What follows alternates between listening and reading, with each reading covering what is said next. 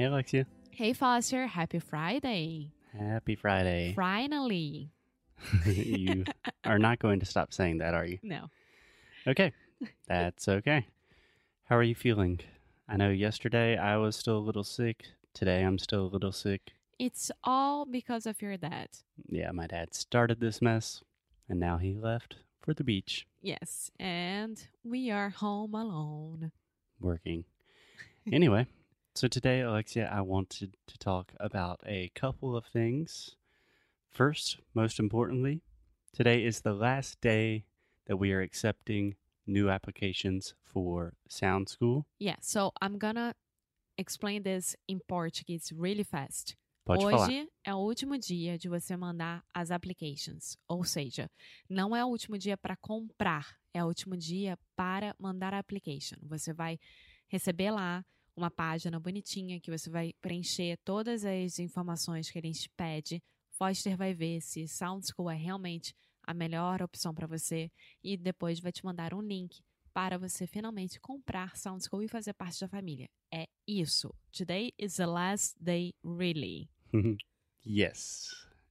Isso, exatamente, meu amor. Obrigado. so, yeah, with that said, you, you cannot buy Sound School without completing the application, Yeah, it's impossible. right? So, what I wanted to talk about today, Alexia, is why are we doing this? And I think it's a big deal for two reasons. Number one, we talk about transparency a lot, and it's a big part of our business. So I think it makes sense.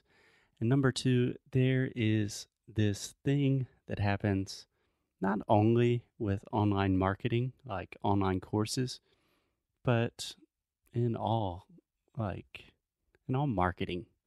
There's this Uh-huh. idea of you have to do something now. It's disappearing forever. It's creating a sense of urgency so you purchase something. Uh-huh. And I want to be clear that that's not why we are closing Sound School. No, it's not. It's really not. Um, I am the queen to buy stuff when it's like it's gonna be gone. I am. I I do that a lot. Alexia is a sucker for a big discount, and it is something that we are working on personally in our relationship. yes. Um, but in our case is because of like three points, I would say. yeah, sure. Do you want to go point by point? Yeah, we can talk about. Okay, cool. I think the first and most important point is that we work with each student personally. This means that Foster has to give each student a feedback for each week. And it's only him doing that. So you can imagine the amount of work and dedication and attention that he needs to give to our students. Right. So I'm not only providing feedback each week to every single one of our students, but also doing the weekly challenges, also doing the Ask Me Anything, the live classes, while recording daily podcasts and our We other jobs. our lives, everything. Yeah. So I remember I was talking to one of our students that recently finished the course recently, and I was asking him, like, what do you think the most beneficial thing about Sound School was? And he was like, oh man, your feedback, that is the invaluable part of Sound School. And he was like, I imagine that must take you a long time. And I was like, yeah, Yeah. dude. And he's like, how many hours per week are you giving feedback? And I'm like, all the time. it's the only thing I do. He's like, ooh, maybe you should stop that. But I really loved it.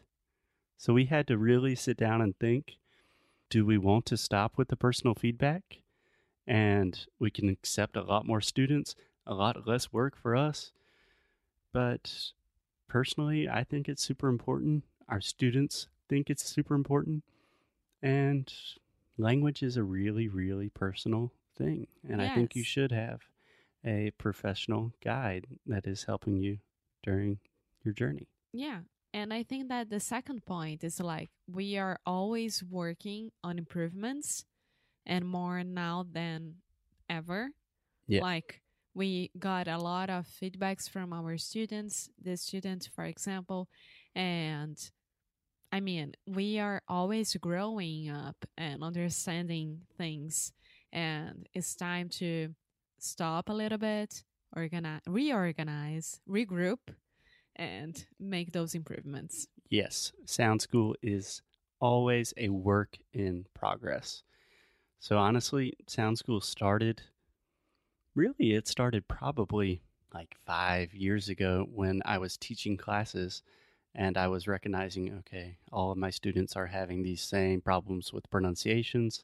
So I would make individual like audios and trainings for my students and eventually it's like eh, maybe I should do this for all of my students with like a more systematic format and eventually that turned into a 30 day pronunciation course and 3 years later that is what Sound School 3.0 is. Yeah. So it's a work in progress and sometimes we need to, you know, push the brakes so we can really work on the course. Yeah, and all the students that already bought or are buying right now, they are all getting those improvements. So it's Right, right. So if you technically we are saying this is Sound School 3.0, eventually there will be a Sound School 4.0, but if you start Sound School 3.0, you automatically are enrolled in Sound School 4.0. Yeah. There's no like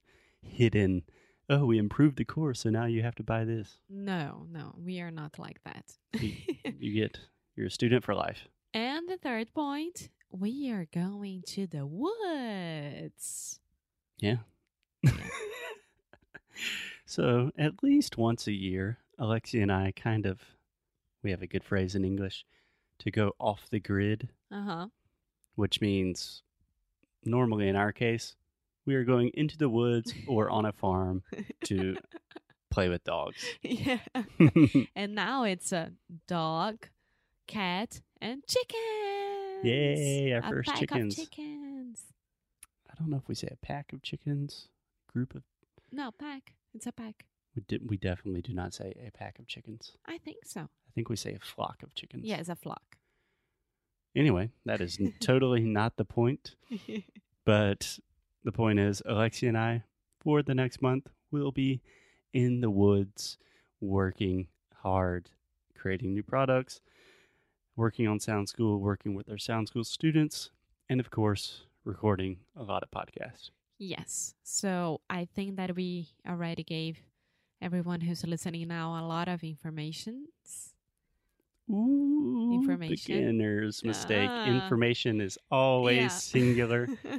Yeah. singular. But that is why we are closing Sound School. It's not simply like a marketing technique. It, there are some real reasons, and we thought you should know about them. yes. So next episode, we are going to talk about some cool things that you can find on Sound School. Yeah, sounds good. Yes. So I'll talk to you in a few minutes again. Bye.